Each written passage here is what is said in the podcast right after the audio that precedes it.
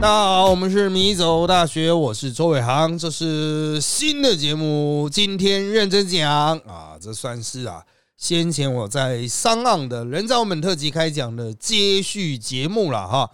那跟这个形式上跟人造本特辑开讲有点不同的地方是在于啊，我们会在 YouTube 和各大 Podcast 平台同步上架啊。那目前暂定是周四晚上了哈。那呃，我们当天录，当天。剪好当天播啊，那当然也可能是提前录了啊，就看我们工作上哈，这个会不会重叠大报道了啊？假期呢，我们会直接休哈。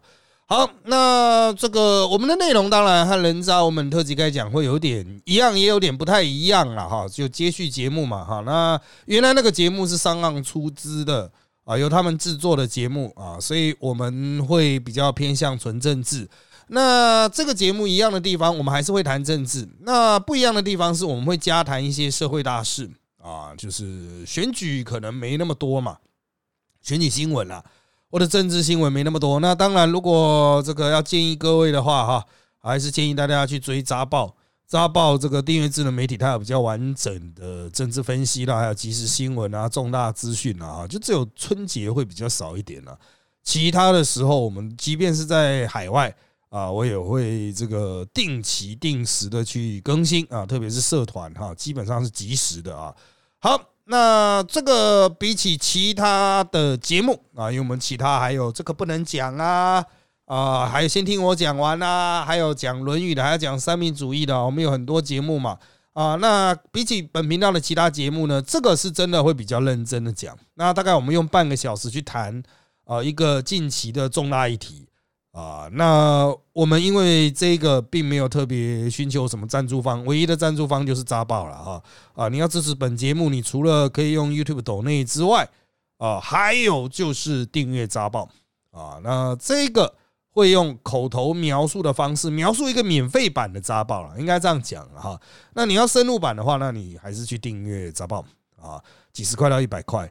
一百多块啊，那你去每个月去订阅，那那边会有比较完整的、深入的探讨啊。好，那当然这个节目没有赞助方，所以我自播哈，原则上是我想怎样都怎么样了哈，长短啦，播出时间啦哈。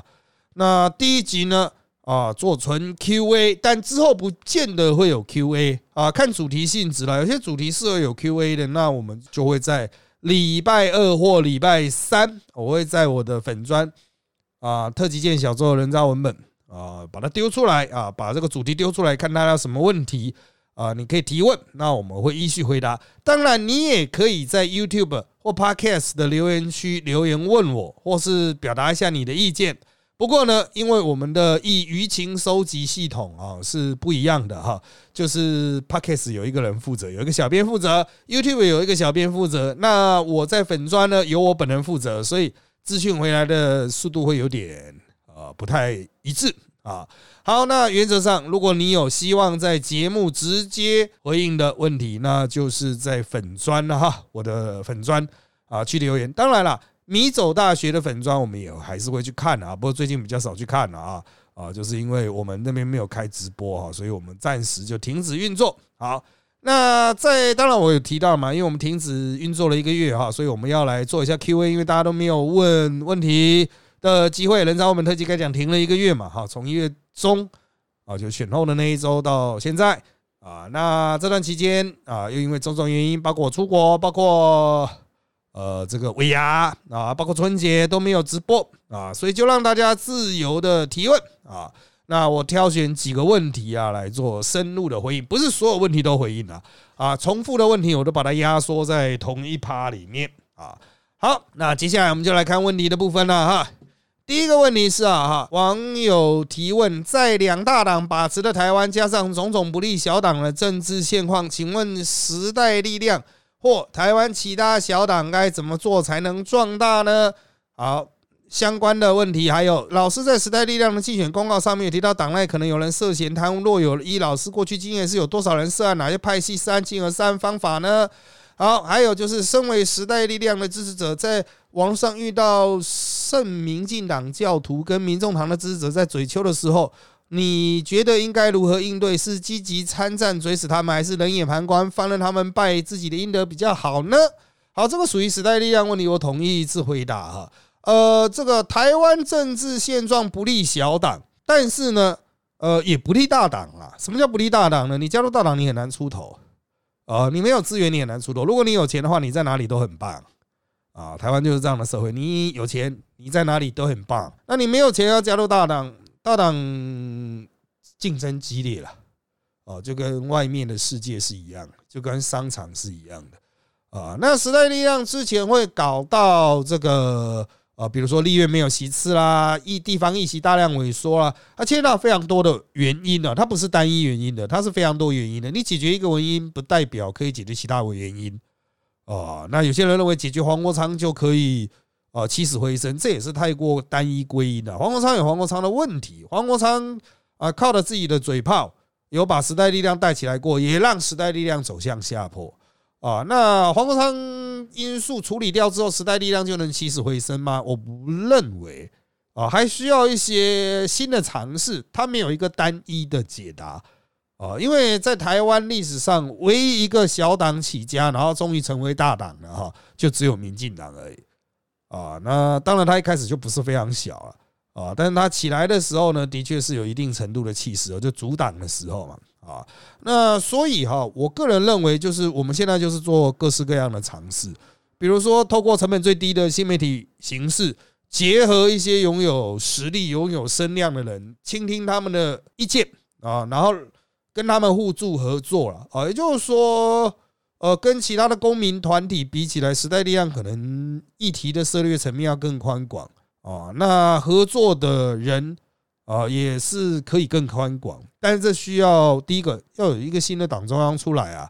我现在时代力量是没有党中央的，哦只有一个看守党中央啊。时代力量新的党中央要到二月十九号才会选出来啊，那要由那个时候的啊，不知道能我能不能当选了？那个时候的决策委员来做为这个党指出一个方向啊。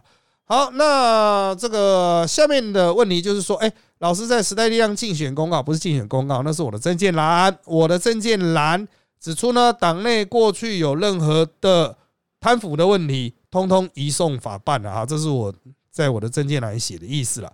至于他想问说是有多少人涉案，哪些派系涉案金额、涉案方法哈，这个涉及内部调查，还有这个一些外外部的司法的，就是内部调会有行政调查，外部会有司法的侦办嘛。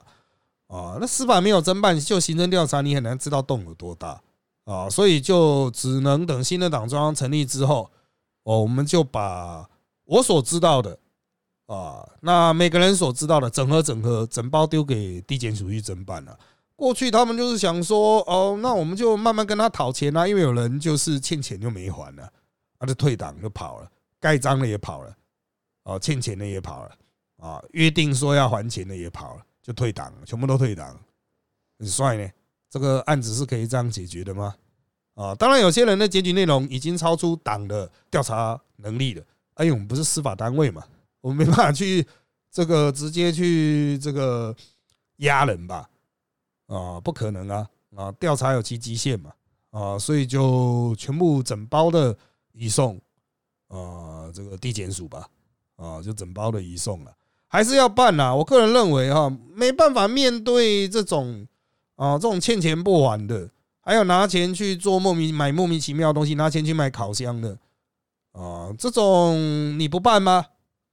啊，我个人认为，有些人认为是大事化小了，算了啦，过去都过去了，一定会有这种过去派嘛。但我认为说，那些要么是民脂民膏，那个是政党补助款了；要么是民脂民膏，要么是支持者两百。三百、五百、六百的奉献，他妈钱可以这样花啊？这个不是这样玩的吧？过太爽了吧？啊，欠了一屁股钱，花了一堆钱，张盖了钱款子放出去了，现在凑不回来，人就退了，很帅气呢。我要实践我的理念呢，你时代力量没办法，我实践我的理念呢，跟我理念不合，妈，那你张盖下去是什么意思？要不要钱还一还？这是我的看法啦。啊，当然一样要看新的时代力量的决策委员的比重哦，还有一些啊，这个内部的呃议事流程啊哈啊。不过我要强调，因为这些有很多是所谓非告诉乃论的啊，比如背信罪，他是非告诉乃论的，所以即便党中央不送，只要有人去告发，应该还是会办的啊。好，那至于在网络上要去站什么民进党、民众党或国民党哈啊，这个我个人认为，就是你如果不是专业的人的话，你很难站得赢的。我们是专业的人，你嘴不赢我啊。啊，很多这个民进党的支持者觉得啊，来嘴个两句好爽啊，可是不是我嘴不赢你啊。是跟你嘴，我又没有钱领啊，所以我懒得讲话。啊这个我平常在争论节目功率输出就你很大了，我还要做节目，我还要写杂报啊，我实在是没有空提笔，没有能量，没有多余能量啊，不是没有空，有空我也要休息啊啊，没有多余能量提笔去赞你这些废物啊啊。那如果真的要赞的话，我怎么可能会输你呢？小弟是可以靠骂人来赚钱的呀。啊，那这个你就 pass 过就好了，因为那些家伙叽叽哇哇叫了那么久，终究也不会成为一个重要的人物，对不对？啊，所以就像黄国昌的支持者叽叽哇哇叫那么久，哎，黄国昌还是跑去跟韩国瑜抱抱啊，哎，你叽叽哇哇没有用啊，啊，人家一报解恩仇嘛啊。好，下面一个问题啊，有非常多人关切 I Win 的案子啊。那希望听我的看法，不过不难发现，这些人的问题都很简短，就是哎，希望听听老师对 I Win 的看法。我来大概说明一下这个事件的背后的梗概啊。那我们基于保护青少年，我们相关的一些保护儿少，我们有一些相关的法令，特别是涉及儿童色情、儿少色情的部分。那在这个法律之下呢，我们有一个网络的这种。协会 iwin 啊，他会来负责承办一些，其实也不负责，政府委托给他去承办一些哈，关于这个啊防治这个相关儿童色情、儿少色情的业务，在他的是他的业务范围之一了啊。这是首先，iwin 是一个民间团体，政府呢委任给他，然后呢，他会去进行协调沟通的过程，把这些被检举的可能涉及网络儿少色情的案子。发给政府机关去查办，然后也会去通告平台，特别是国内的平台，因为我们的政法律基本上只管得到国内的平台，脸书这种的国国外的平台也管不到。那发给国内的平台，要他把一些可能涉及儿少色情的图片、文章下架。那近来引起争议呢，是有一些人创作的，算是图画吧，啊，然后呢以类似比照真人的色情的模式被 iwin 要求下架，那就引起争议了哈。那当然，很多人认为这是前置言论自由啦，但是呢，也有非常多的人发现哦，就是当他们义愤填膺的想要去推这个事情的时候，就说：“哎，这前置言论自由啊，明明是画一个图，怎么就把它编掉了呢？又不是紫色到真人。”呃。他们认为这个事情应该要闹很大，可是呢，国内不管是哪一个政党的政治人物都不把这当一件很严重的事情啊，甚至在他们眼中认为说，哎，好像出来讲话都认为，哎，还是要管制啊，还是要怎么样哈？这个哈，到底要怎么看这个事情呢？啊，对这个问题啊，啊，这个我要换一个角度来切入啊，就是啊，我过去经常讲，我们这些做政治的和各位有什么主要的不同？在于哈，我们知道怎么去转动政府这台机器，我们拥有启动政府机器、启动国家机器的钥匙，我们知道怎么去开它啊。这个你要怎么哎怎么样才能够发动，这样咚咚咚咚咚把它发动起来啊？各位不知道，所以哈，当你看到就是有人被办了。哦，就是哎，好像有些人被下架了，好像有些人图片不能贴出来，哇，我的言论自由受到限制了。好，我要赶快抗争。哎，为什么立法委员都不理我？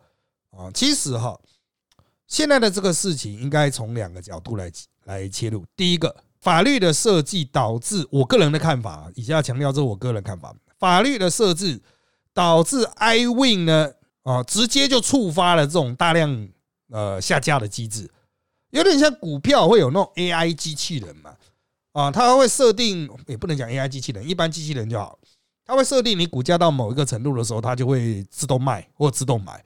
同样的，iwin 它也是接到一个案子，它都自动办，它的自动通报，所以它本身的审核机制是非常弱的啊，它甚至没有审核的能量。它看到说哦启动，它就直接把它下架。对你来说，你会觉得这是一个无差别大屠杀，那显然就是。啊，它这个下架的启动机制设计坏掉了嘛？那你该怎么去做呢？那其实不需要修法，那只要大家讨论出一个执法标准就好。它的正常流程都政府开个公听会，然后找了很多学者专家，大家讨论讨论，然后我们定出一个标准，什么样下架，什么不要下架。好，那再来就是哈。这个公立会要谁去促成的？那目前听说是马上就会开了，因为就是之前过年之前，iWin 引起的大量下架的争议嘛。那么听说是过年之后就会开啊，原则上就是给学者专家去做决决议了。我不认为会有一个特别严苛的状况，为什么呢？因为它牵涉到政府的执法能量。如果你一口气涌入太多的案子，比如说我们现在一口气涌入一百二十万起案子，干你他妈是有办法办吗？你不可能全崩啊，因为我如果要把它全崩掉的话，我每一个都要盖章，你开什么玩笑？我每个都要起诉，哎，哦，这个会写作业会写死，所以政府是有一个运作能量上限，他会去定出一个第一个合于其他法理这一套法不会特别严苛，它会跟其他的我们实体的法律、实体的儿少法律哦，不只是网络嘛，还有实体实体的儿少色情相关法律是一致的，和可以。Coherent 的那叫一致性啊，连贯性、贯通性的啊。好，那另外一个就是除了执法能量之外，还有标准明确之外啊，还有另外一个点就是说，很多人认为说，为什么立法委员那些哈都不太 care？因为他们认为这个就是不不见得是立法权的部分啊，法律本身是定的很宽松的，重点是执法者在行政上面或是司法层面的执法，所以立法委员是很难插话的。啊，你要我去把这个相关的法修掉吗？顶多我去加上一个，就是哦，必须要连接到真人，因为现在有 AI 可以做的很真，AI 做的很真，也不是真人啊。到底谁受害了呢？当我们去讲儿童色情，我们之所以要去编他的时候，是会有一个儿童具体受害，他在没办法保护自己、没有自主意识的状况下，他的个人权利受到侵害，所以国家要用国家的铁拳去保障儿童的权利，那也是一个真人儿童被保障。可是，如果今天是一个 AI 画出来的儿童，或是绘师画出来的儿童，你说足以引起他人的性欲巴拉巴拉，他没有连接到真人，他就会变成另外一个议题哦。他就是我们经常讲到色情这个概念哈，我们到底是要保护什么？哦，我是要保障那个裸露者，哇，有一个女的在那边露出胸部，我要赶快把她接起来，因为她的权益受到侵害。可是有问题了，她也许非常乐于裸露啊，如果她是成人的话，呃，所以。呃，我们说哦，那我们要避免小朋友看到，所以我们要赶快把他的奶遮起来。那你是要去保障小朋友看到嘛？哈，好。可是今天有一个成人呢，我一个成人看到另外一个成人裸露，我看到，比如说假设我周阳看到另外一个某女露出了她的大奶啊，那我今天去把某女的奶遮起来，比如政府介入紧急把她的奶遮起来，好，我是要保障谁的权益？哦，那个女的说我很想露啊，哦，那政府会说哦，我我不是要保障你的权益，你很想露那是你的自由，可是我要保障周伟航的权益哦，因为周伟航看到你的大奶，他就堕落了，他受到侵害，什么受到侵害？他的道德完整性，他的圣人性受到了侵害，这一点非常奇怪，你听起来会觉得干这智障吧？可是这就是我们在很长一段时间里之所以禁绝色情的一个很重要的理由，因为它会使人堕落。那你就会发现说，干这太基督宗教精神、太儒家精神了，就太保守了。没错哈，这就是这一类类型的问题的困境。也就色情的产品哈，如果你是基于说我要保障裸露者，那如果人家不需要你的保障了，那我要保障观看者，奇怪，为什么人家需要你的保障？假如他是成人的话，未成年当然权利不完整。判断能力不完整，那那是另外一回事。而成年人呢？哦，你保障个毛啊！啊，这个一个愿愿漏，一个愿看啊，所以这里面哈会有一些法理论题。我想基本上法学专家哈会去开这个相关标准审查会议的法学专家，应该是具备这个基本知识的了。哦，所以你不具备，你很担心 iWin 的这个人不具备这个知识，非常合理。啊，因为你又不是受过专业训练，但去开公定会的应该是受过专业训练的啊。就看他们开出来的结果是怎么样。如果他们定了一个不适宜的标准，要么就是会有前面我们提到的执法上的困境，要么就是会有这个，就是专家会，就是他们定了，如果标准不确定的话，要么制造执法困境，要么就是会引起更后续的社会运动，大概就是这个样子吧。好，就给他们呃要去开会的专家去好好思考思考。好，下面的题目是啊，王志安啊，这王志安在他的新影片谈到的孤岛意识、台湾媒体自我封闭的现象啊，我没有看他的东西啊，因为我对他一般的自己在日本做那些东西，其实论述是没有什么太大兴趣的啊。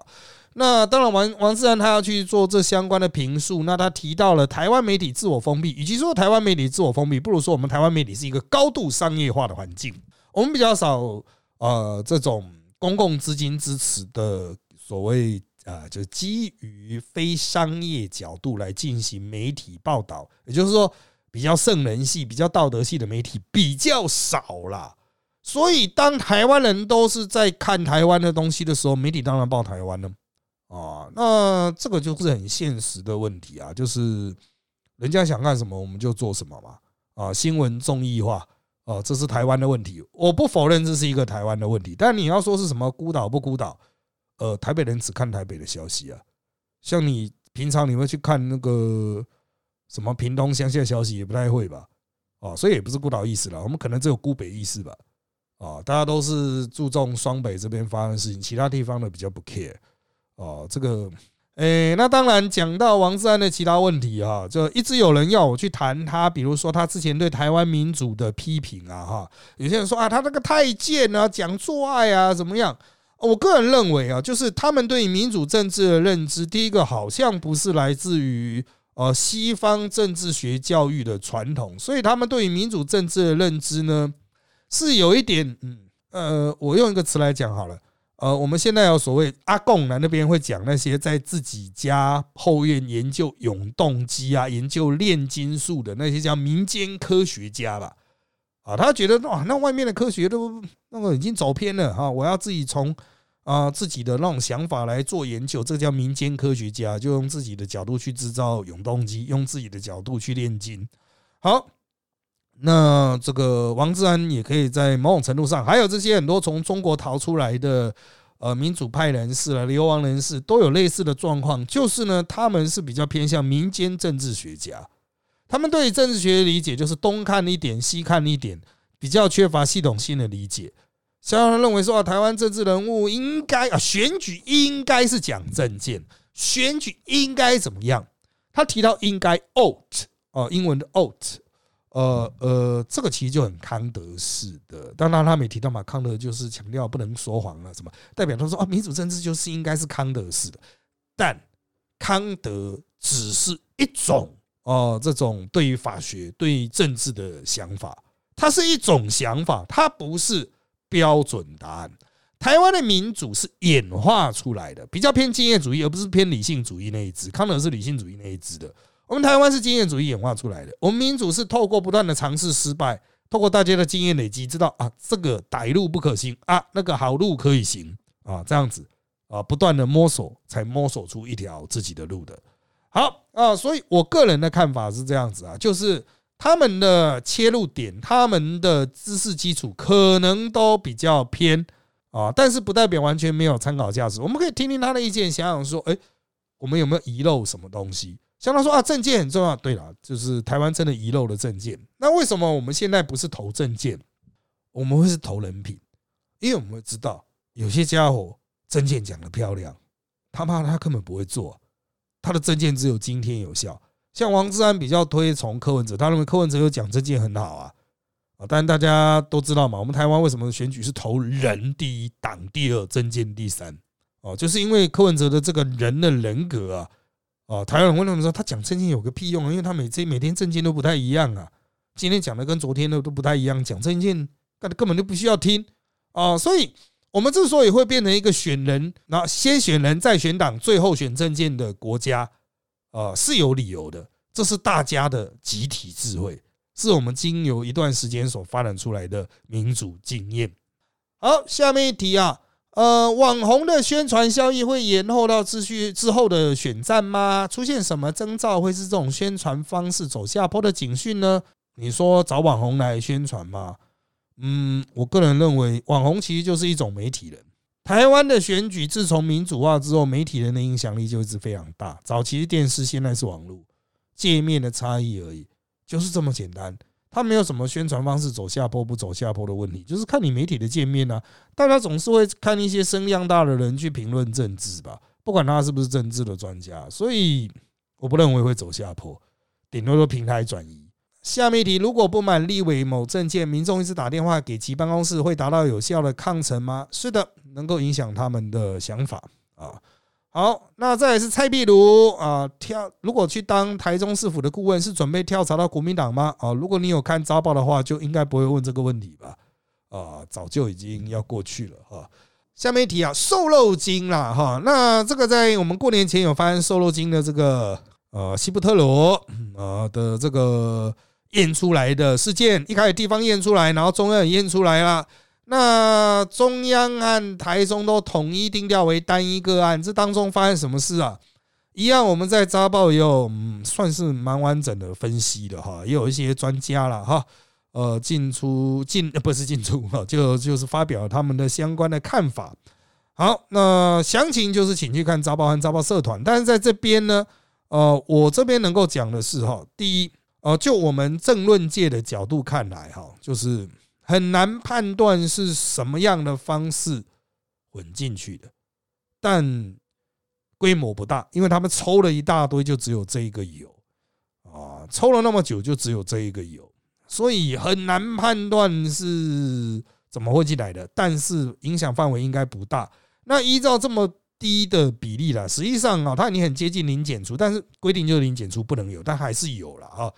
啊，那对人体健康没什么影响啊，那应该不是台糖本身出问题啊，那这个是各党各派都认为就不是台糖本身出问题，可能是有什么其他小厂的肉混进台糖啊。那至于后续要怎么追查呢？第一，政治效应，王必胜的位置可能坐不住了；再来就是要不要去追查，看检调单位有没有人这个有心下去查。啊，那在政其他政治方面呢？你台北的战斗蓝想要去追，可能中南部的农业蓝不见得希望你追啊。知识体大，如果追了之后，农业县的猪农跳起来的话，他们选举不用选了嘛？下面一题是有人问啊，最近多了很多报，什么泰报、劲报、上报，怎么多了那么多报？报道内容会有审核机制吗？还是随便他们乱报乱带风向？呃，台湾除了这些报，其实这你讲的这些报都蛮久了呢。哦，都至少好几年了啊！台湾还有很多什么差传媒、圈传媒啊啊，那其实就是媒体自由开放，审核机制怎么可能会有审核机制？言论自由啊，怎么会有审核机制呢？啊，只能事后去告官了啊！那他们要乱带风向，那你可以不要看了啊！每个人都可以在自己的脸书粉砖啊、IG 还有 Stress 啊上面想报什么就报什么。不是加了个报啊，我们也有扎报嘛，哈，我们自己也是报啊，啊，我们也有扎报嘛，这个呃，文责自负嘛，啊，这言论自由啊，言论自由是不应该再去设下什么预先审查机制的，哦，设下预先审查机制是威权国家的特征啊，啊，就事后审查了。那你会说啊，那那那是造成很多呃恐慌怎么办？你要培养百姓试读的能力啊。今天路边。有一个人突然在那边喊：“上帝要来了！”你会相信吗？这个原则上大家都是活了二三十岁以上嘛，啊啊，应该不会那么容易相信路人嘛，啊。好，下面一题是为什么自言自语跟抖音短影片会引起台派恐慌，宫斗陆剧跟原神却不会？原神，我觉得他们是对原神有意见的。哦，那宫斗陆剧因为已经被台湾的文化转移了，已经变成台湾的内梗了。哦，就是你已经把它吸收掉了，变成你的东西的话，那就还好啊。就像我们也会看美剧，也会看日剧，也会看韩剧，有些东西被我们吸收转移了之后，它都变成我们的文化本身。那至于他们对抖音的恐慌，其实在于资那种各资可能流过去了，哦，就是流到中国控制，所以就牵到你的各资会不会外流啊？这是另外一个议题。那至于文化，其他文化入侵，比如说包括抖音短语音很愚蠢啊，或是自言自语入侵小朋友啊，呃，我觉得大家都就是每个人都可能对文化产品可以提出各式各样的意见，但在台湾很难形成主流，应该这样讲哈。你会发现，对于所谓的中国用词特别热衷的，要么就是年纪比较小的，要么就是一个一些社会上比较边缘或形象没有那么好的人，比如说公司老板啊，跟阿公做生意久了，开始自言自语的。那这些人使用这些符号，对于推广这个符号是有帮助的吗？有一个符号都是小朋友在用，当他长大成为大人，他还会继续用吗？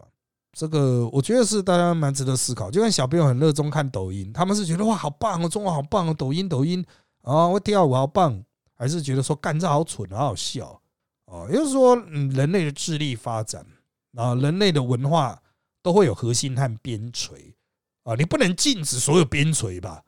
啊，边陲那些叫次文化的东西，当然它有一天可能成为主流文化。可是为什么青少年文化一直很难成为主流文化的原因，就在于说。人会成长，然后会开始讨厌前一个阶段自己，会觉得啊，那好逊，那好废，那好幼稚哦。一旦中国被幼稚化啊，那其实对他们是一大挫伤啊。对中国啦，哦，就是在台湾小孩子的心中，如果中国就蠢啊，吃饭吃到一半起来跳舞啊，总有一天他们会进到下一个阶段。人类的心智是有发展阶段的，然后你会去舍弃，那会变成怀念的一个部分。可是怀念的部分，你是用嘲笑的心态在怀念。还是用说哇，那是 treasure，那是珍宝，要去好好的保存它。下面一题啊，如何确认民众党的真实政策？没有办法，因为他们自己也不知道。对黄国昌提单一赵伟志的想法，那个就是要让民众党成为关键一票啊。不过没人会理他，两大党现在对分就好了。政治人物跟民嘴有人玩原神吗？我没有看到。柯文哲这种政治人物网红化的玩法是前无古人吗？能能预期他能够玩多久啊？呃，网红网络网红出现也才十年，那柯文哲就这十年兴起的政治人物啊，之后会不会有人像他这样子，就看有没有后继者吧。啊，目前还是他嘛，啊，网络也才出来多久而已，就是啊，从 Facebook 大举盛行到现在也才十来年呢。啊那下面一题，台湾两大党是否有意推动改革选举制度，在不改动现行政治现金制度的状况下，新增一条新的政党政治现金取得管道？让优秀青年的政治人物不用对建商低头，呃，没办法，因为建商一定不会让这种法案过嘛。选下延伸的就是选举补助款跟民主代金券啊，选举补助款的政府拨给候选人，民主代金券政府拨预算给选民，然后再到候选人，这两者之间在使用时是否民主代金券的这个道德要求最较低？其实，呃，我个人认为啦，哦，就是你任何的这种政策都会有执行成本的问题啊，比如说政府拨款，然后你再捐指定给政治人物这样子啊，嗯，我个人认为这个成本太高了啊，就执行成本非常的高啊，它跟那个什么民主在今天的什么道德要求高、道德要求低没有关系，因为道德是没有共同量表的啊，就是。呃，翻成白话文就是每个人心中的道德观都是不一样的。你认为重要的事情，人家觉得不重要啊。在有些人问十八岁公民权啊，柯文哲最近批评民进党不会通过十八岁公民权与不在籍投票。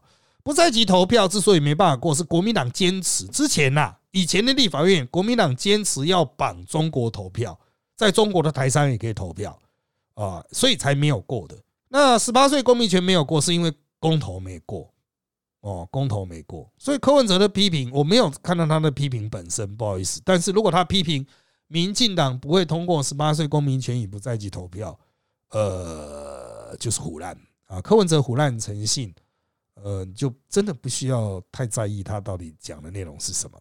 好，下面一题啊，国民党每次都喊要改革，要年轻化，最终沦为讲干话，真有可能改革成称职的在野党，还是需要老掌权老人权消失？国民党这次选到非常多年轻人了。国民党这次选上的人，特别是台中，他是用年轻比相对比较年轻人硬去把民进党的刷掉的，特别是旧中区的呃旧台中市区的三席，用相对年轻的人去把民进党的刷掉哦，所以国民党是有在年轻化，你当然看到还是会他什么老人什么的哈，蛮多的哦，那民进党老人也不少，对不对？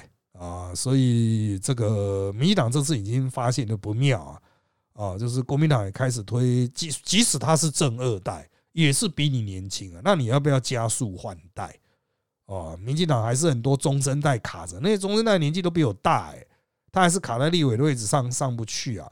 啊，他们的接班梯队也出现问题。那比我年纪大的都还卡着，比我年纪小的那就更上不来啊。那国民党已经成功换到很多比我年纪小的，你看他们在电视上面哇哇叫的那些年轻国民党人，林涛那些都比我小非常多哦。所以，当你觉得国民党还是很老、很呃迟钝的时候，你可能就没注意到牛许婷啊这些林涛这些人已经。啊，徐巧芯已经取得了发话权、发球权，啊，这个慢慢的哈，这个等到你也不能慢慢的，等到你发现国民党已经完成换代的时候，啊，才是民进党灾难的时候了啊，因为民进党还没换代嘛，啊，最后一题是啊，老师对于韩国瑜的春联在网拍可以卖两到四千一张，有什么感想啊？应该是说他第一批做的量少，因为韩国瑜二月一号。才选到没，然后马上就要过春节了，所以他们匆匆忙忙的印量就没那么大。为什么会匆匆忙忙印？因为春节前大家都要关门了没？哦，大家都不做了没？哦，你要注意嘛。他二月一号选到，然后二月二号就礼拜五了，然后大家都开始准备，之后就只有三天上班日了，啊，然后就放春节的嘛，啊，二月八就放了嘛，所以实际上很赶。它都只有印一万张，一万好像不到一万张，量很少的状况下都这个僧多粥少嘛啊，一定会抢。那当然，实际的网拍价格是一几百啦啊，几百到一千多啦，那开到两到四千呢，是真的太贵了啊。不过洛阳纸贵嘛，就少嘛啊。那当然韩粉又多，当然就会有一波这种炒作的现象啊。好。今天的问题大概就是这一些了哈。那我要特别强调是，之后我们不见得会有 Q&A 啊。那没有 Q&A 就是没有，你就不用问说，哎，这个今天的主题在这个礼拜的主题是什么，就不用特别问了。反正我要认真讲的时候，应该每个面向都会顾到。那至于下个礼拜会什么时候上架呢？目前我们大概会抓在礼拜四哦，我们会大概抓在礼拜四的晚上，我们会上架。那也要看到时候有什么相关的议题，我们再挑一个好好的来认真讲。今天就到这边，拜拜。